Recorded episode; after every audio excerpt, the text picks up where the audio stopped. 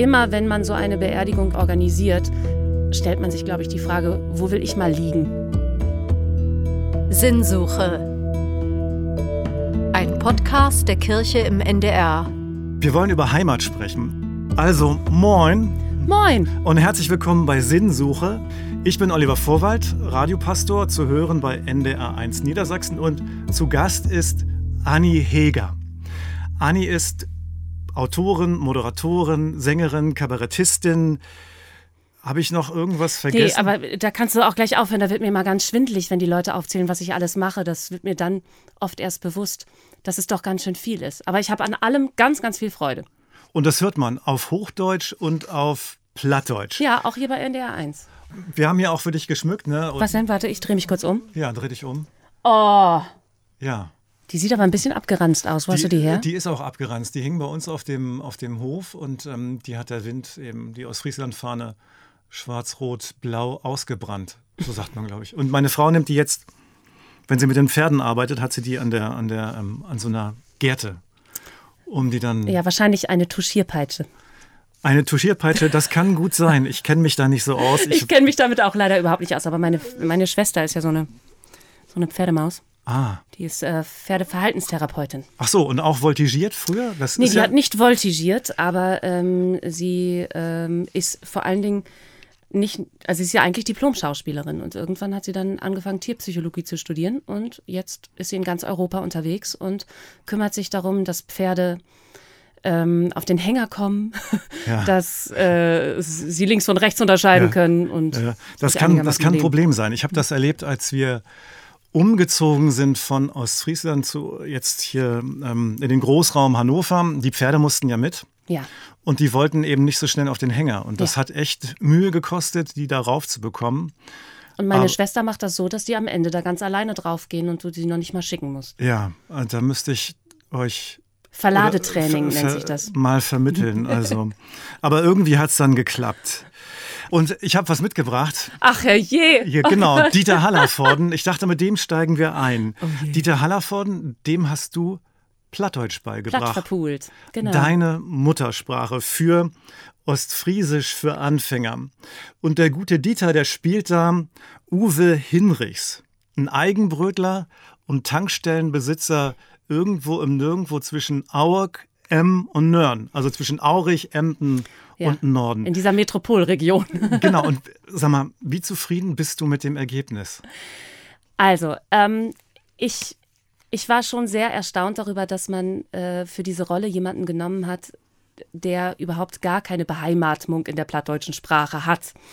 Ähm, dass es dann Dieter Hallervorden geworden ist. Ich fand, er war super besetzt als dieser, als dieser grummelige Stiesel, dieser, auch wie man sich eben so ein, so ein Ostfriesen ja nun mal auch irgendwie ja. vorstellt. So, also da fand ich ihn super äh, besetzt. Natürlich hätte ich mich gefreut, wenn es jemand gewesen wäre, der so richtig ostfriesisches Platt mit der Muttermilch aufgesogen hat. Denn letztendlich machen wir uns nichts vor. Die plattdeutsche Sprache, das ist, wenn, wenn ich die plattdeutsche Sprache im Ohr habe, dann löst das sofort ein Heimatgefühl in mir auf. Äh, das, das, das, das kann ich überhaupt nicht verhindern.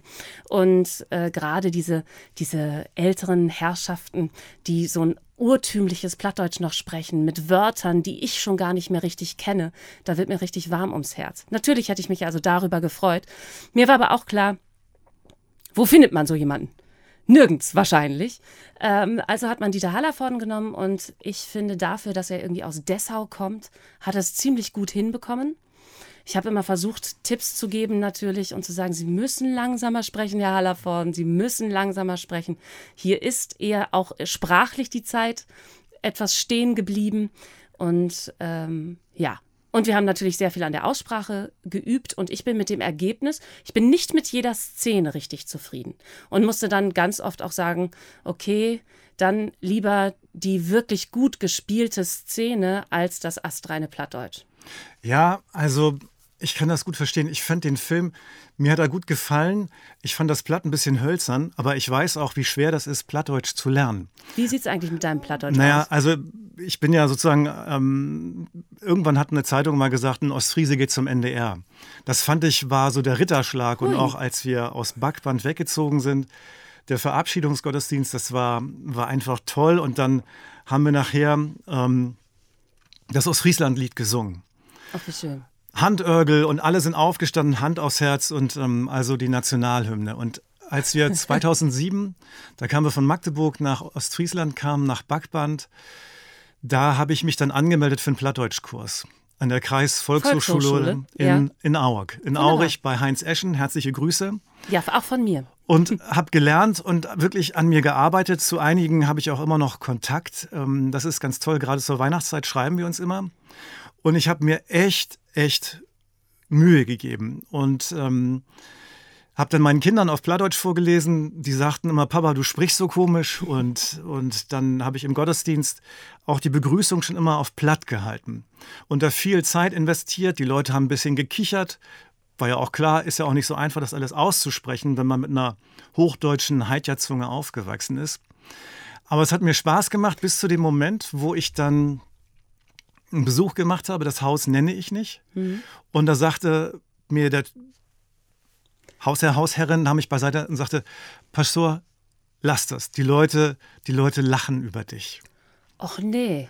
Und ähm, da war ich dann, das war dann sozusagen das, das Ende meiner, meiner eigenen Plattdeutsch-Karriere. Ach, wie unfassbar schade, oder?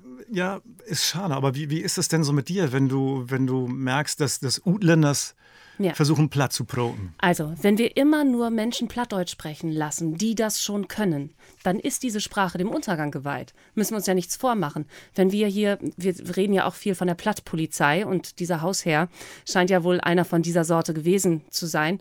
Es gibt unglaublich viele Diskussionen auch in der Plattdeutsch-Community über, was ist das richtige Platt, was ist das bessere Platt, was ist das schönere Platt.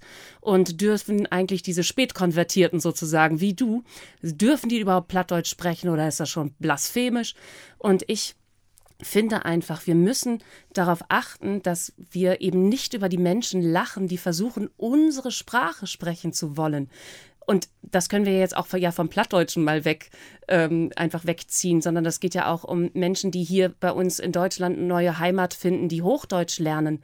Wir können doch nicht, wir können doch nicht über sie lachen, nur weil sie versuchen, eine Sprache zu finden, um ihre Geschichte mit uns zu teilen, beziehungsweise unsere Geschichten verstehen wollen, damit wir irgendwie gemeinsam hier leben können. Und in Ostfriesland ist das nun mal spe etwas spezieller. Wir sind so unglaublich stolz auf unsere Sprache und ich finde, das können wir auch sein, weil es so eine schöne, lyrische, weiche, blumige, bunte Sprache Das ist. wollte ich doch mal wissen, denn Ja. ähm, für die meisten, für die allermeisten Leute hat Plattdeutsch immer so das Etikett des, des Klamaukigen, ne? Ja. Mit dem Ohnsorgtheater. da ist mal richtig was schiefgegangen in dieser Entwicklung, ja. Warum? Ja, warum ist, äh, ist eine gute Frage. Ähm, das kann ich nicht beantworten. Dafür bin ich tatsächlich, das kann ich ja mal an dieser Stelle sagen, ein bisschen zu jung, um da in eine Ursachenforschung reinzugehen. Ich war nicht dabei, als das schiefgegangen ist. Aber ähm, Wie, wie ist man denn, denn, denn lyrisch oder, oder gar zärtlich auf Plattdeutsch? Das ist total einfach, dadurch, dass gerade das ostfriesische Plattdeutsch ja viel vom Diminutiv, von der Verniedlichungsform geprägt ist. Also anders als jetzt hier im hannoverschen Raum oder im bremischen, Schleswig-Holstein. Wir sagen halt Bietje und Lütje und so weiter. Das ist alles immer so ein weiches Ende.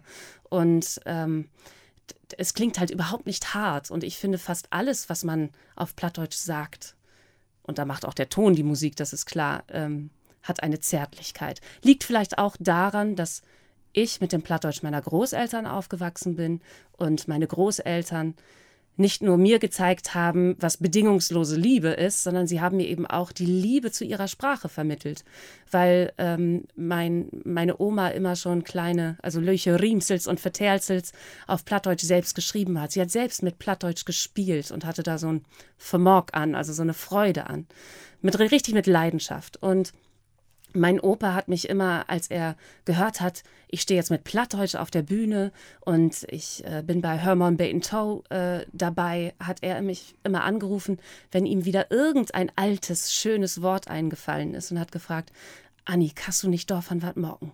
So, ne, also er hat immer gedacht, so, ich kann das Plattdeutsch, das, was ihm noch dazu einfällt, vielleicht nochmal anders in die Welt tragen. So, und das ist einfach so unglaublich schön. Und deswegen ist für mich Plattdeutsch Zärtlichkeit und Liebe pur. Und ich kann mir das gar nicht, also ich könnte jetzt sagen, da regt mich ja die Frage schon auf. Ja.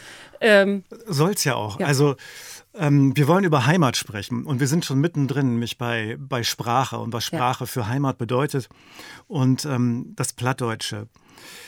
Und nochmal der Bogen zu Ostfriesisch für Anfänger. Also Plattdeutsch hat ja genau da diesen, diesen Effekt. Also es wird, also in dem, äh, er wird ja selber, Uwe Hinrichs, der Tankstellenpächter, wird ja selber zu einem ähm, Plattdeutsch-Lehrer. Nämlich für eine bunte Truppe an, an, an Utländers, die da kommen.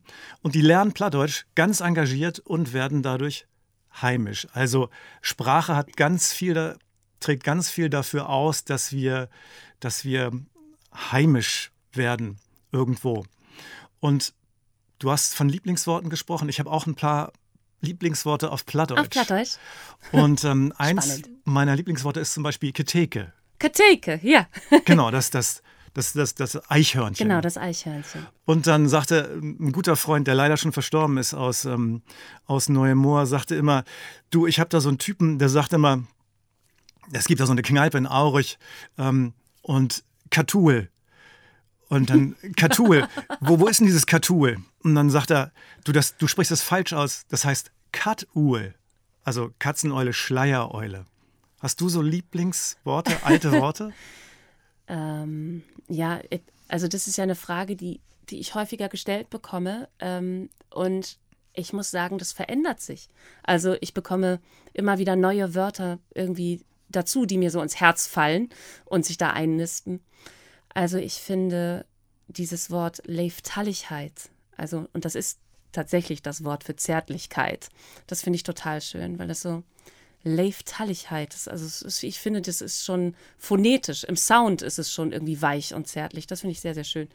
Ähm, dann gibt es dieses Wort Reselfeien. Also das ist eigentlich etwas, dass man nochmal über etwas nachdenken muss, man Gedanken und Gefühle in sich nochmal bewegt, um am Ende zu einer Entscheidung zu kommen. Also das ist so ein Wort für einen Prozess und den finde ich total gut. Und wenn ich auf Hochdeutsch diesen Prozess irgendwie mit Worten darstellen will, dann brauche ich da mal unglaublich lange dafür und sage dann auch einfach immer das plattdeutsche Wort. Ja, ich muss das nochmal irgendwie reselfieren was es natürlich so überhaupt gar nicht gibt. Ja, also Reselfeien. Und ja. ich finde, da gibt es ganz viele Wörter im Plattdeutschen, die solche Zustände oder Prozesse irgendwie so viel schöner beschreiben, ähm, als, als ich das im Hochdeutschen könnte. Ja. Und es ist in Eigensprach. Ja, kein Dialekt. Genau, das muss man immer wieder sagen. Und ähm, ich tja, bin ein Stück weit traurig, dass ich das nicht mit der Muttermilch aufgesogen habe und da, naja, mit dem, mit den Betonen oder auch wie manche Vokale gedehnt werden, das ist echt, habe ich auch mal gesagt, so wie Chinesisch oder Japanisch. Ja. Das ist gar nicht so, so einfach. Ähm, Gay-Hunger ist auch so ein Wort, was ich oh, total cool ja. finde. Und da haben wir, äh, lustigerweise haben wir gerade darüber gesprochen. An der Teetafel in Ostfriesland ja. ähm, saß ich mit meiner Tante und meiner Mutter. Und meine Tante sagte, ja, ähm, dass die äh, Frauen in unserer Familie immer dieses Wort Gayhunger gesagt haben. Und das war so, wenn sie äh, lange ähm, bei der Heuernte oder so auf dem Feld waren und eben diesen ich weiß, es gibt ja dafür gar keine Übersetzung. Ich weiß gar nicht, wie ich das. Äh naja, mir, mir, haben die Leute gesagt, ähm, ich sagte immer, wenn ich morgens beim Geburtstagsbesuch zu viel Tee trinke, Ostfriesentee. Also drei ja. ist Ostfriesenrecht, das musste genau. immer getrunken werden. Richtig. Und dann wurde mir immer flau. Ich bekam ja. so einen leichten Schimmer. Und dann sagte, sagten die mir, Herr Pastor, das ist Gayhunger. Ja. Also wenn ihnen so flau wird im Magen und dann haben sie noch nicht ordentlich gegessen und dann gab es noch ein Schwarzbrot. Genau. Und die Frauen bei uns auf dem, also dann eben bei der Heuernte oder wenn sie am Sensen waren oder irgendwie auf dem Land gearbeitet haben, die hatten eben auch noch nicht genügend gegessen für diese harte Arbeit, die sie da irgendwie äh, verrichten mussten. Und ähm, deswegen, ach lustig, weil mir war das Wort noch nie begegnet und ja. jetzt innerhalb von sieben Tagen zweimal, das ist, ist Siehst du, da musste ich herkommen ja. zu Sinnsuche, einem Podcast der Kirche im NDR. Ähm, Sprache. Jared Dibaba, Kollege von dir, ja. auch so ein Tausendsasser, auch so eine Art ähm, ja, Möwe nennst du dich oder wirst du genannt auf deiner äh, Website äh, bunte ostfriesische äh, Möwe? Nee, was steht da noch? Paradiesvogel. Paradiesvogel. Genau, unter den Und, Möwen. Ähm, ja, er ist auf jeden Fall auch ein Tausendsasser, spricht Plattdeutsch. Ist ähm, auch ein spätkonvertierter Plattdeutscher. Ah, und Moderator hat sogar eine eigene Bar in Hamburg, wie ich erfahren ja. habe. Und ähm, das Uwe. Das Uwe, genau. Und Plattdeutsch ist auch Muttersprache für ihn, sagt er. Er sagt aber auch, dass er mehrere Heimaten hat. Ja. Ähm, wie ist das mit dir? Du pendelst ja auch Mhm. zwischen verschiedenen Orten. Wo ist so. Ich pendel ja nicht nur, sondern wenn wir gerade nicht in pandemischen Zeiten sind, dann fahre ich ja los und komme irgendwann wieder an einem Ort an, wo ich mal losgefahren bin.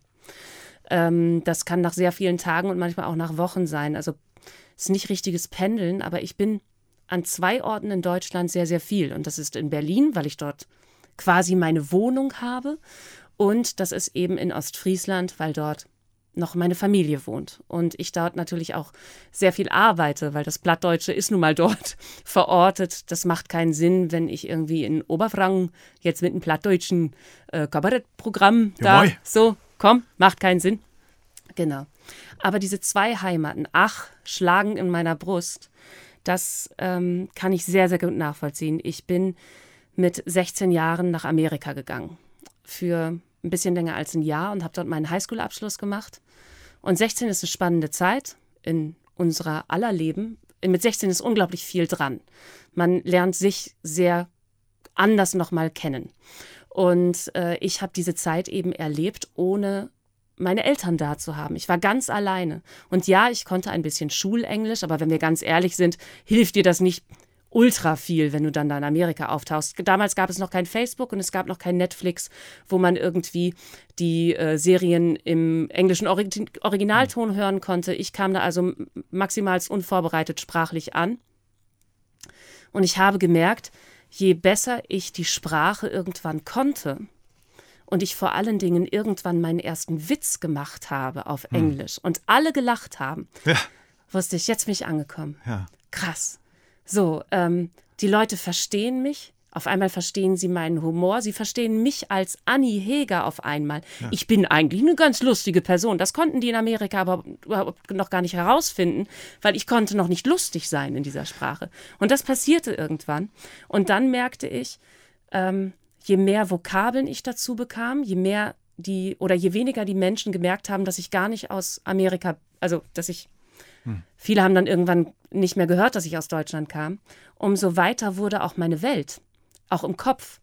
Ähm, ich konnte mich besser ausdrücken, ich konnte meine Geschichten teilen. Dazu habe ich mehr Menschen kennengelernt, die dann mehr Geschichten von mir hören wollten. Ich konnte sie besser verstehen. Aber da sind wir wieder bei, bei, bei Sprache, ne? wie wichtig Sprache für, für Heimat ist. Mhm. Ja. Und wenn man Witze versteht in einer anderen, in einer anderen Sprache und auch selber Witze, Witze machen kann, das ist sicherlich ein gutes, ein guter Indikator dafür, dass man, dass man wirklich angekommen ist. Ja. Was macht Heimat für dich noch aus? Was brauchst du für Heimat?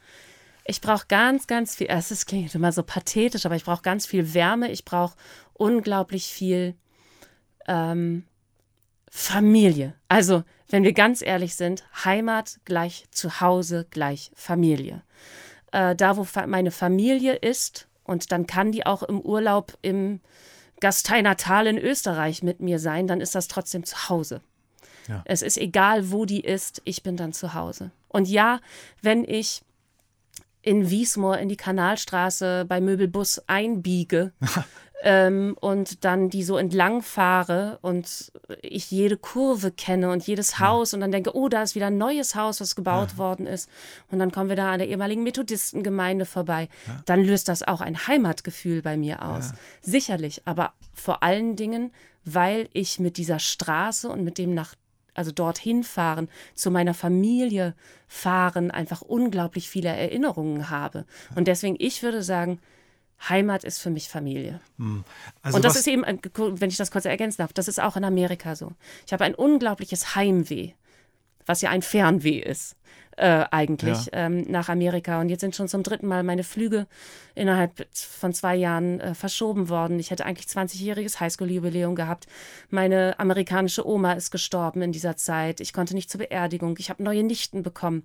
Wir können gerade an unser beider Leben nicht teilhaben. Und ich habe ein ganz tolles Weh in mir. Und jetzt gibt es tatsächlich wieder Flüge, die da in meinem Kalender stehen. Und da fieber ich total drauf hin. Weil das auch meine Heimat ist. Ja, wie schön. Ich muss was trinken. Ja. Der Radiopastor trinkt hier übrigens ganz harte Sachen, nur für alle. Ja. Ich habe hier noch ein bisschen was aufgebaut. Leider haben wir kein Backbanner Bier da, aber Ähm, du hast ja von Max erzählt, dass ihr zwischendrin bei eurem Talk ein Bier getrunken habt, um euch aufzulockern. Und da dachte ich, ich bringe für die Anni mal ein bisschen was mit. Ähm, der Sekt aus der Basiskirche, zu der kommen wir noch, ist leider gefroren. Ja, was habt ihr damit denn gemacht? Ich, ich, habe hab's- den Kühlschrank ein bisschen Ich habe ihn heute Morgen mitgebracht und dachte, lassen. Ja? schnell kalt machen für äh, kalt stellen für Anni. Und dann habe ich noch ein Bockbier mit und ein bleifreies Störte, ähm, Typ, ein bleifreies Bier, falls wir noch mal irgendwie was, was trinken wollen. Ja, wa was würdest ich- du denn davon nehmen? Ich würde, ach, ich habe ein Dry January gemacht und würde sagen, heute kann man das brechen. Ich könnte von allem was trinken.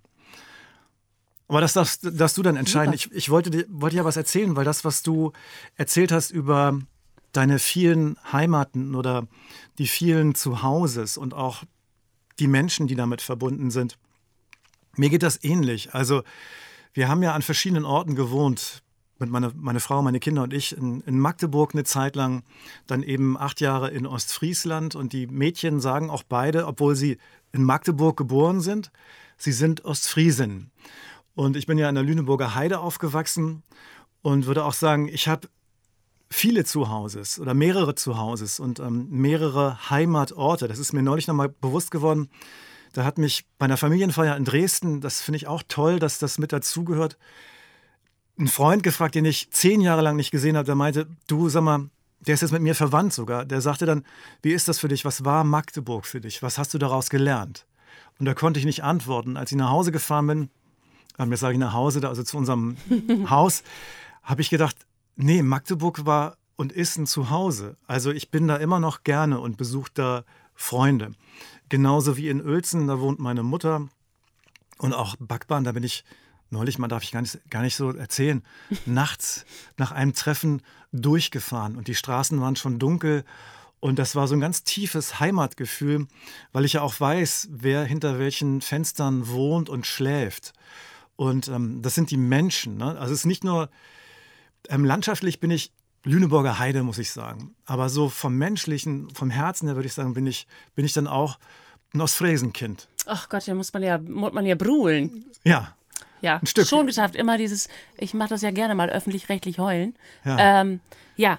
Also die Ähm, Menschen, ich kann auch nicht verstehen, was, was andere immer sagen, dass die Ostfriesen so sturköpfig sind oder so. Nein. Ich habe selten so warmherzige, offene Menschen erlebt, die auch so viel mitmachen und experimentieren und so.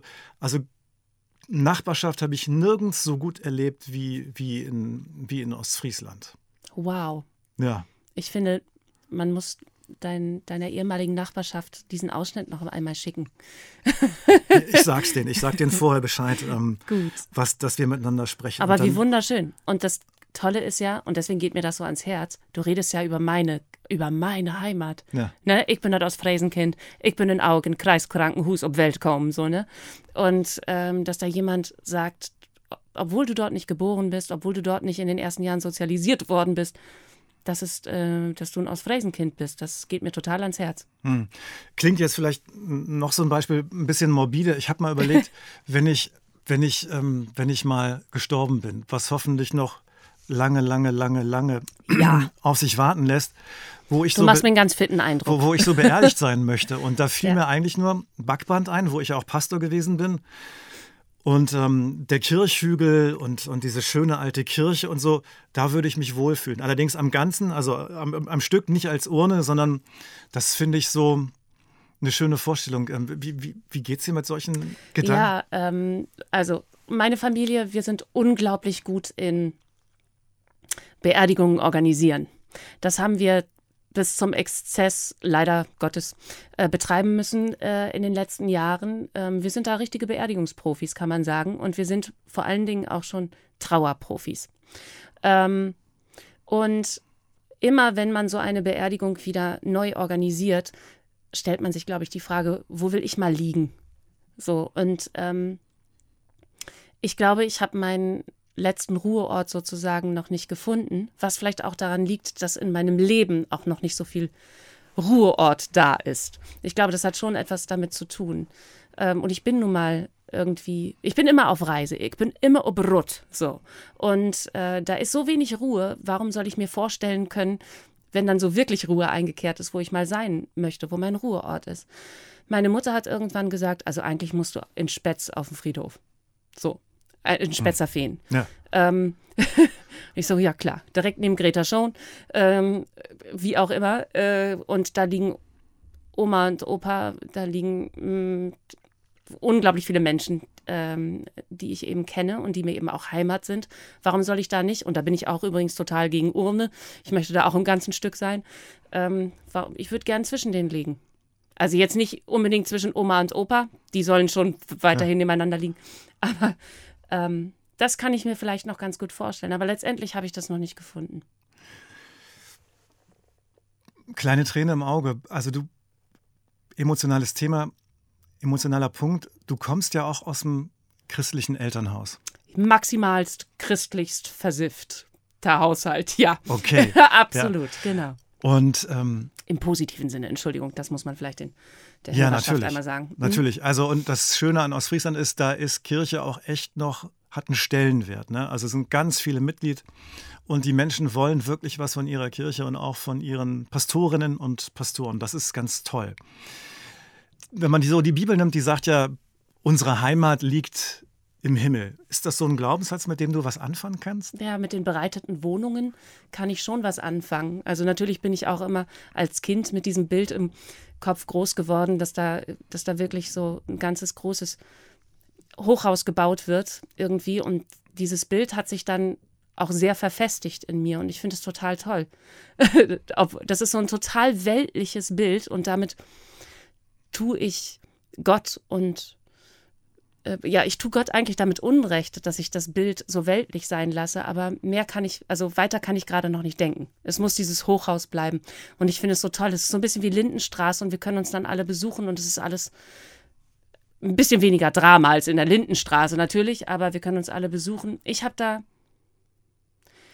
obwohl ich glaube, im Leben für mich Gott und Glaube gefunden zu haben, habe ich trotzdem ein Problem damit, mir das danach vorzustellen, hm. weil ich mein Leben so unglaublich lieb habe. Hm. So, und deswegen, ähm, meine Angst vor dem Tod ist unfassbar groß. Hm. Also richtig, richtig groß, so dass ich manchmal denke, oh, das ist fast pathologisch. Ähm, aber man kann ja auch nur eine so große Angst vorm Tod haben, wenn man, wenn man so gerne lebt. Ja. Also was für ein Geschenk dann auch schon wieder. Ne? Also deswegen ja. nehme ich die Angst vor dem Tod so in Kauf, weil das bedeutet, ja. dass mein Leben toll ist. Ähm, und dass die Menschen in diesem Leben toll sind. Ähm, Aber das, ich gehe da mal rein, das geht mir genauso. Okay. Also ich kann mir das auch nicht vorstellen, wie das sein wird. Und ähm, das war, das verrate ich jetzt wirklich, das ist ein Geheimnis. Ähm, das war auch der Grund mit, weshalb ich Theologie studiert habe. Ich wollte wissen, wie das ist. Ne? Ich wollte wissen, was hält die Welt im Innersten zusammen mhm. und auch, wie ist das mit dem danach? Ich habe da keine Antworten bekommen. Ne? Also also ich glaube, das Theologiestudium wirft am Ende mehr Fragen auf, als ja. dass es wirklich Antworten Genau, gibt, ne? genau, ja. so ist das. Und dann ein anderes Erlebnis, da war ich wirklich baff. Das war in der, in der, in der Zeit in, in, in Sachsen-Anhalt. Da haben wir dann von einer Buchpublikation einen Altbischof besucht, der da schon im Altenheim wohnte mit seiner Frau. Und der erzählte dann so, wie er mit einem seiner früheren Pröbste darüber gesprochen hat, wie das wohl sein wird im Himmel. Ob sie da so als Lichtwesen durch die Sphären geistern. Und ich fand das so, ich war so begeistert, ähm, dass die das so ehrlich und so mit so naiven Bildern besprochen haben, weil die meisten modernen Theologen sprechen ja, wenn es um Auferstehung und Ewigkeit geht, immer davon, naja, das Selbst oder die Person wird dann in der Ewigkeit Gottes irgendwie aufgehoben sein. Und das ist doch eigentlich. Sehr abstrakt. Abstrakt und total wenig. Also, wenn man Paulus nimmt, von dem ja auch dieses stammt, hier unser Bürgerrecht liegt im Himmel, mhm. der geht ja von einer, vom Körper aus, von, einer, von einem anderen verwandelten Körper, aber von einer leiblichen Auferstehung. Mhm. Und, und du, also. Mhm. Ja, ähm, Leibliche Auferstehung. Also, man muss vielleicht dazu einmal ganz kurz vorweg schießen, ähm, dass ich ja chronisch erkrankt bin. Also, ich bin Typ 1 Diabetikerin seit meinem 13. Lebensjahr und ähm, habe äh, noch weitere Folgeerkrankungen dadurch. Bin also kein besonders gesunder Mensch und habe dadurch ja auch immer ein bisschen eine Endlichkeit vor Augen. Und das, was das, was meine Vorstellung also in, äh, angeht, was den Himmel betrifft, da ist natürlich der Wunsch so unfassbar groß, dass meine körperlichen Gebrechen dann einfach nicht mehr da sind, dass ich mir, also ich wünsche mir doch jetzt schon im Leben einen gesunden Körper. Also wünsche ich mir eigentlich auch für den Himmel, dass ich endlich in einem gesunden Körper bin und eben nicht in dieser in dieser, in diesen Lichtgestalten oder wie die das da äh, genannt haben, mhm. äh, oder dass meine Seele da irgendwo rumschwirrt oder dass es etwas ist, was ich mir mit meinem menschlichen Gehirn momentan noch gar nicht basteln kann, weil das so göttlich ist, dass es nicht zu erfassen ist, sondern ich habe eine ganz naive, total egoistisch, also ja, egoistische Vorstellung davon. Ich möchte in einem einmal in meinem Leben oder ihm danach in einem gesunden Körper sein, der Kraft hat für alles, was er tun will, der Treppen nach oben rennen kann, der, äh, der, der, Körper, der genügend Luft bekommt, ähm, der keine, der nicht in Angstzustände und Verhungerungszustände zwischendurch gerät und so. Also ich habe da auch eine ganz klare Wunschvorstellung, wie es im Himmel ist. Und das ist eine nach, nach der maximalen Heilung, mhm. das, das maximale Heilwerden. Und dann eben auf allen Ebenen. Ja. Und das verspricht die Bibel ja auch. Punkt. Das ist unser Heilwerden. Richtig. Und ähm, nehmen wir das mal so, wie das ist und versuchen nicht alles immer zu erklären und zu durchdringen, weil manches funktioniert, können wir eben auch nicht durchdringen und verstehen. Hm. Schlenker zu etwas, was auch mit Heimat zu tun hat und ähm, was, glaube ich, mit auch so mit das Liebste ist, was du selber hast und machst. Bin die gespannt. die Musik. ja. Musik ist ja, Musik ist auch Heimat. Es gibt Lieder, da kommen mir, da kommen mir die Tränen. In Ostfriesland ist am besten. Also nach der Melodie von Weißt du, wie viele Sternlein stehen, die Nationalhymne. Ja. Und ähm, du singst eines meiner Lieblingslieder. Oh. Ähm, ein Lied von Element of Crime, was auch Albertus Ackermann singt der singende Wattführer auf Borkum unbedingt bei dem Menschen eine Wattführung buchen? Absolut. Oder bei so einem Lawaai-Konzert gehen, wo er auch dann an der Quetschkommode sitzt. Traumhaft. Also Quetsch, der spielt Akkordeon. Also Quetschkommode ja, ja. ist, glaube ich, ein bisschen zu, zu lasterhaft. Ja. Die Hafennacht e.V. macht das und du auch. Ono platt, an Land. Ja. Und wenn ich singen könnte, würde ich singen. Also ich finde das so ein schönes, so ein schönes Lied. Musik und Heimat, wie, wie, wie ist das bei dir? Also erstmal ähm, an dieser Stelle nochmal danke, Sven Regener, dass ich das machen durfte. Danke, dass du mir die Erlaubnis gegeben hast, diesen Text platt zu machen äh, und dann auch zu veröffentlichen. Ähm, Musik. Also ich habe manchmal das Gefühl, dass wenn ich so einen letzten Ton singe, dass das wie nach Hause kommen ist. Wenn ich so einen letzten Ton von einem Lied singe, wo, wo so alles entweder durig oder mollig oder wie auch immer einfach zu Ende geht und irgendwo ankommen mit so einem Lied, dass das auch schon ein nach Hause kommen ist, sozusagen. Das habe ich schon vor, ich glaube, vor 20 Jahren in mein Tagebuch geschrieben, dass sich der letzte Ton anfühlt wie nach Hause kommen. Und das zieht sich sehr ähm, durch mein Leben. Aber um zu einem letzten Ton zu kommen, muss man halt auch einen ersten singen. So und ähm, da ich bin so unfassbar zu Hause, wenn ich Musik machen darf. Nicht nur, weil bei uns in der Familie immer Musik gemacht worden ist, auch Oma und Opa immer zweistimmig gesungen haben und äh, eben Handöl gespielt haben und Mundharmonika, sondern eben auch mein Vater als Berufsmusiker und wir immer mit der ganzen Familie auch immer jetzt noch, äh, miteinander singen und Musik machen. Da bin ich total zu Hause. Und wenn ich das machen darf und ich habe dieses Privileg in meinem Leben, dass ich damit sogar irgendwie meine Miete zahlen kann, ja, da, da schwimme ich schon manchmal sehr in Dankbarkeit. Jetzt momentan sehr schwierig. Ich singe hm. viel gegen Wände, gegen Duschwände, gegen ähm, Schlafzimmerwände, äh, Bürowände, Studiowände, weil einfach kein Publikum da ist. Das bringt die Pandemie gerade so mit sich und ich freue mich sehr über einen Sommer mit niedrigen Inzidenzen und ein paar Menschen vor der Bühne, mit denen ich das dann teilen kann. Dieses nach Hause kommen. Ja. Ähm, aber warum hat Musik so viel mit Heimat zu tun? Das, ja. ähm, also wenn ich, ich, was mir eingefallen ist bei der Vorbereitung, ist ähm, diese Bilder 1956, die letzten ja, Kriegsheimkehrer aus der Sowjetunion, die nach Friedland kommen. Und die singen dann, nun danket alle Gott. Oh Gott, ja. Und dann, also da kommen mir selbst die Tränen. Also wenn ich diesen Gesang höre, da, da, da, da knallt das bei mir voll rein. Ähm, das hat übrigens mein Opa gespielt auf dem Harmonium, als die Mauer gefallen ist. Ja. Also es, äh, da äh, haben wir auch alle sehr geweint. Also es scheint, mh, wir, also ich habe manchmal das Gefühl, Musik ist der Soundtrack auch unseres eigenen Lebens.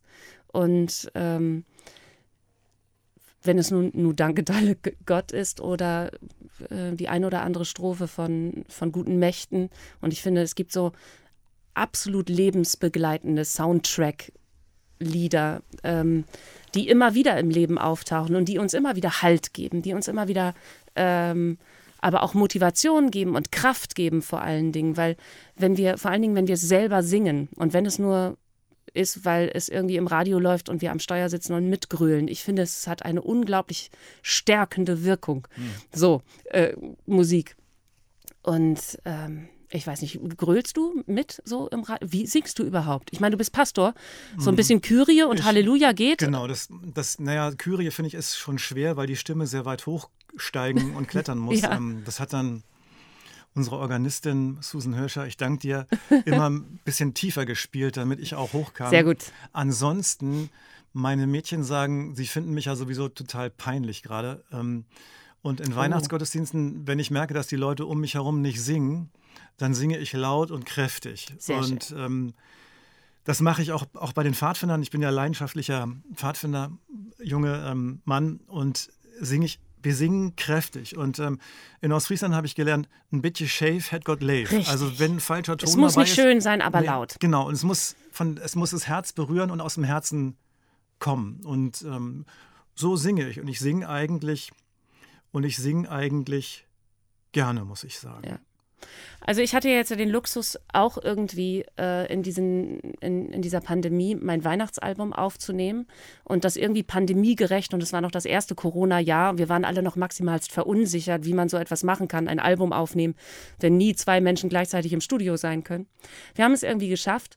Und ähm, es ist nun mal ein Weihnachtsalbum. Und wenn wir schon davon sprechen, was bedeutet Heimat für mich, was bedeutet Familie in diesem Kontext für mich und Sprache, dann ist, und eben Musik auch, dann ist vor allen Dingen für mich Weihnachten das, das Größte, was ich mit Heimat betiteln würde, was man sich vorstellen kann. Ja. Also das äh, Weihnachten, Bethlehem, das, das, alles drumherum, auch gerne manchmal mit einer Ladung Zuckerguss übergossen, mhm. aber eben auch mit Strohsternen und Äpfeln mhm. und Mandarinen es ist einfach das höchste aller Gefühle. Das stimmt. Also das leuchtet mir sofort ein. Also ich finde, die Jahreszeit, wo man wirklich zu Hause ist, das ist Weihnachten, auch wenn manches immer wieder schief geht und ähm, so viel Stress dabei ist. Aber das ist echt ein großes Fest des Nachhausekommens ähm, zu sich selbst, zu den anderen und auch ja, zum, sicherlich zum eigenen Glauben. Du hast wahrscheinlich viel gepredigt ähm, an so den Weihnachtsfeiertagen. ja, auch. Also das war schon immer Stress, aber ich merke auch, wenn man so auf Weihnachten zugeht, man bemüht sich immer, alles gut zu machen und ähm, das möglichst stressfrei zu machen und es gelingt irgendwie trotzdem nicht. Irgendwas, irgendwas ist immer. Also und, und dann, aber glücklicherweise, ähm, vergangenes Jahr haben wir das ganz gut geschafft, dass dann am Heiligabend selbst ähm, Friede, Freude, und ähm, was haben wir Neujahrskuchen. Nee, leider nicht. Neujahrskuchen habe hab ich früher immer importiert bekommen oder exportiert bekommen aus, äh, aus Backwand. Die hatten wir diesmal nicht. Ähm, das ist ein bisschen schade, aber ähm, mit dem Herzen verbunden. Das ist jetzt nicht ganz so, nicht ganz so schlimm. Was hast du noch für Träume für dieses Jahr? Also Amerika? Ja, Konzerte, Auftritte? Ja, und zwar so, dass ich da auch gut wieder reinfinde. Also ich habe schon ein bisschen Angst davor, dass wenn alles mit großer Macht und so eng getaktet auf einmal wieder auf mich zukommt und dann steht das da auf einmal im Kalender und es kann wirklich alles so stattfinden, dass mich das auch ein bisschen überfordern könnte. Nicht nur körperlich und stimmlich, sondern eben auch emotional und psychisch, weil wir also ich finde schon, die Uhren ticken anders seit zwei Jahren. Wir selbst ticken anders. Ich habe mich auch verändert in den letzten beiden Jahren. Ähm, da hoffe ich, dass ich da einen guten Einstieg wiederfinde und dass, dass das Publikum gnädig mit mir ist. Ähm, ich weine ja auch manchmal auf der Bühne, wenn mich etwas berührt. Und ich kann mir, wenn ich jetzt gerade daran denke, vor Publikum zu stehen, dann hm. steigt es auch schon wieder bei mir hoch. Das tut mir sehr leid. Aber also wer gerne mal dabei sein möchte, wenn ich weine, äh, guckt euch den Tourplan an. Es passiert häufig und ich kann mir gut vorstellen, dass es im Sommer sehr häufig passiert, ja. äh, dass die Tränen äh, aufsteigen. Ich wünsche mir, dass der Dezember endlich in diesem Jahr einer ist, wo ich Weihnachtskon also in dem ich Weihnachtskonzerte spielen kann. Ja. So, jetzt in diesem Dezember war es so, dass von 22 Bethlehem-Terminen nur äh, drei übrig geblieben sind und davon waren zwei Gottesdienste. Ja. Ähm, das würde mich schon freuen. Mit Bethlehem, also mit meinem maximalst Zuhause ja. zu den Menschen endlich zu kommen. Das würde mich total freuen. Ich, ähm, ich freue mich vor allen Dingen darüber, wenn wir das schaffen, als Gesellschaft durch diese, und sie, es wird uns noch ein bisschen fordern, ähm, als Gesellschaft durch diese Pandemie noch zu kommen. Ich glaube, das mhm. ist gerade die größte Herausforderung, die wir irgendwie wuppen müssen und es ist unfassbar schwer. Mhm. Also das merken wir, glaube ich, auch alle in unseren nahen Freundes- und Familienkreisen. Ich weiß nicht, wie es bei dir ist, aber ich habe mit sehr vielen Menschen gesprochen, die sagen, ja, wir haben auch so ein, zwei ähm, mhm. Leute und mit denen können wir kaum noch sprechen, weil sie doch sehr, ich möchte nicht sagen querdenken, sondern querschlagen.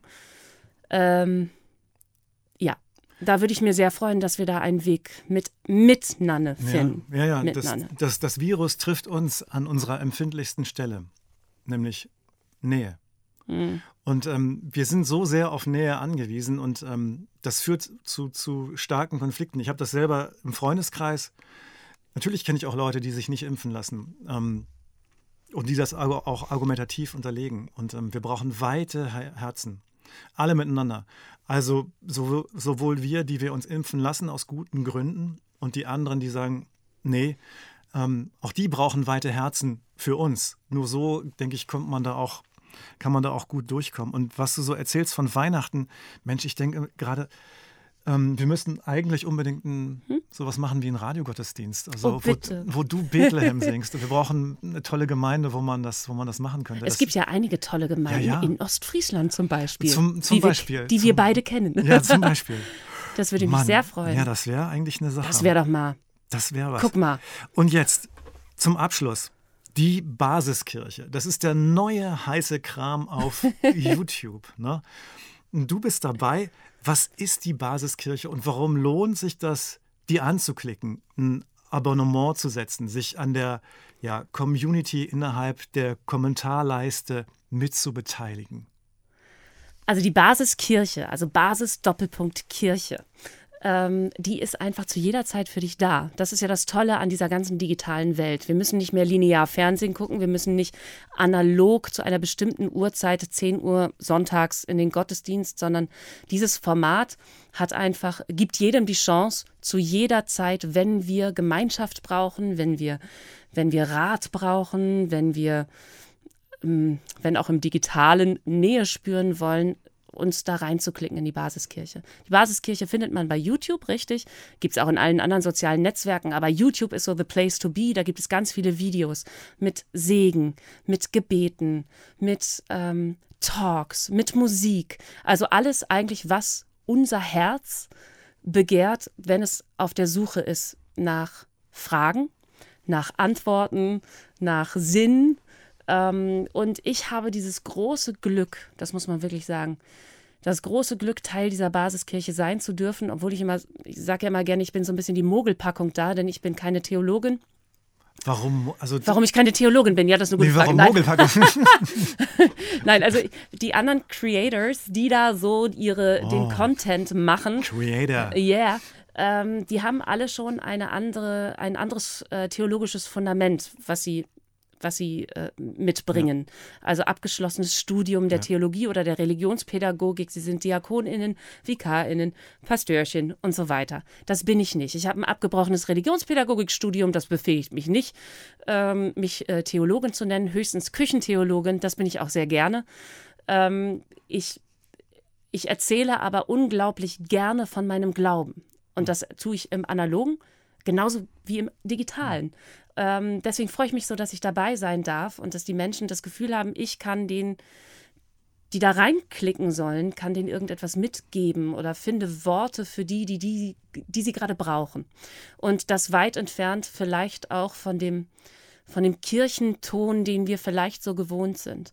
Also ja, diese Basiskirche spricht vielleicht eher Menschen jüngeren Semesters an, so wie YouTube nun mal viel Menschen jüngeren Semesters anspricht. Ähm, aber auch meine Mutter findet den Kanal toll. Die ist älter Cool. als wir beide. Ja. Also von daher, ich kann es nur empfehlen, sich dort reinzuklicken. Äh, ich bin auch mit ein paar Gebeten am Start. Ich habe einen ganz tollen Talk äh, mit dem Pastor Max Bode aus Bremerhaven. Oh, der Skater. Der ist, genau. Äh, also das, es macht unglaubliche Freude und ich hatte wirklich am Anfang so das Gefühl, darf ich das auch noch machen? Bei dem, wo ich am Anfang gesagt habe, oh, immer wenn die Leute alles äh, aufzählen, was ich so mache, wird mir ganz schwindelig. Darf ich überhaupt das auch noch zusagen? Und äh, ist das nicht vielleicht sogar so ein kleines Schneckenhaus, in das ich mich zurückziehe, weil ich mich in Kirche gut fühle, weil ich was in Kirche erreichen möchte, aber trotzdem mich dort sicher fühle.